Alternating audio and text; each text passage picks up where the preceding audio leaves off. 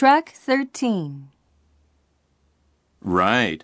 Japanese tend to be quiet at meetings, but you know, that doesn't mean they aren't listening. I know, but sometimes I wish my Japanese colleagues were a little more vocal, especially when we need to make a decision. Yeah, I understand that. By the way, earlier you mentioned you've lived in Kuwait, but how long did you live there? Three years. I worked at a bank. Did you enjoy working there? Yes, indeed. But not everything was good, as you can expect. You're not supposed to use your left hand for eating because Kuwaitis think it's not clean. But I'm left handed. It took me a long time to switch my eating hand from left to right. That must have been difficult. How about their English? Oh, my colleagues there all spoke excellent English, and most of them were very vocal.